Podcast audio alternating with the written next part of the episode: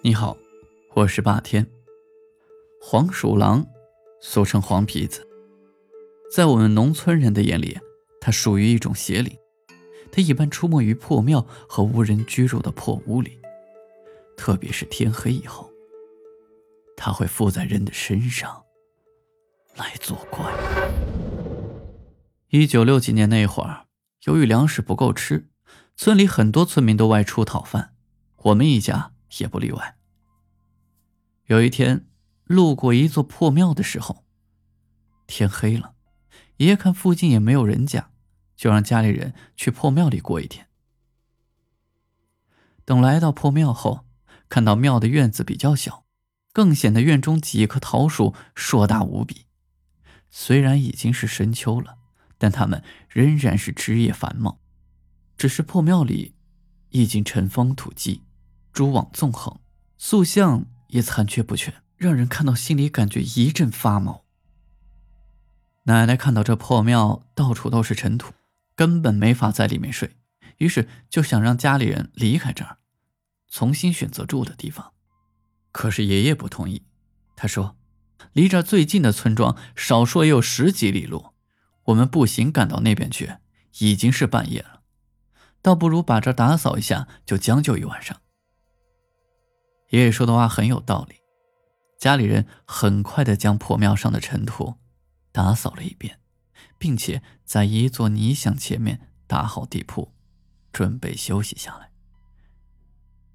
这时，奶奶望着庙梁上泥像纵横的蛛网，仍然担忧的说：“一般野庙里。”容易招鬼狐，夜间必须有人巡视，免得招惹怪事儿。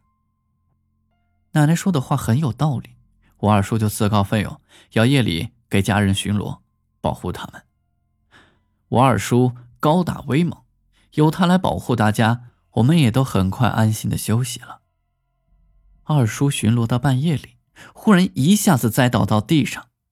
家里人听到他栽倒到地上的声音，全都惊醒过来，赶紧跑到他面前。奶奶掐住二叔的人中，二婶揉着二叔的胸口。过了好一会儿，二叔才醒过来。二叔醒过来之后，突然一下从地上跳了起来，并且眼神直勾勾的，发着绿光，盯着家里人。他的眼神根本不像是人眼，倒像是夜里动物的眼睛。这简直把家里人都吓了一跳。家里人都看二叔中邪了，一时都没有了主意。还是奶奶有经验，一看二叔这种情况，就知道是被黄皮子附身了，赶忙让大家将二叔摁住。二叔被摁住之后，一个劲儿的要挣脱，并且扯着嗓子就喊：“放开我！天快亮了，我要离开这里。”他的声音让人感到很陌生，这根本不是二叔的声音。奶奶赶紧跑到院子里折了一只桃枝。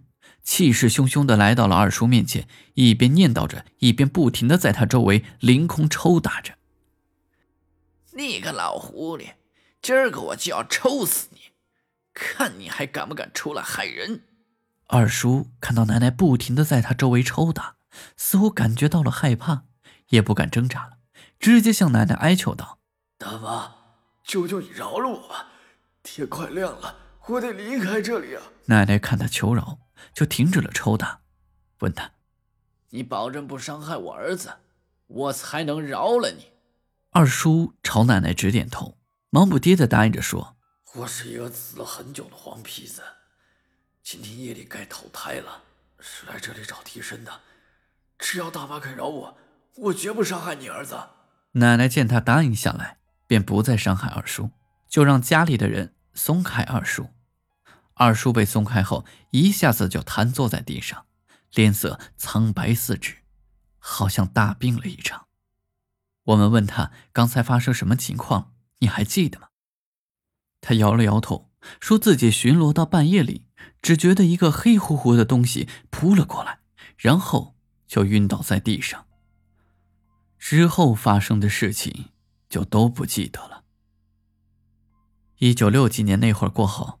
村里的人逐渐都恢复了生产，生活也富裕了起来，再不缺吃的穿的，自然也不用去讨饭了。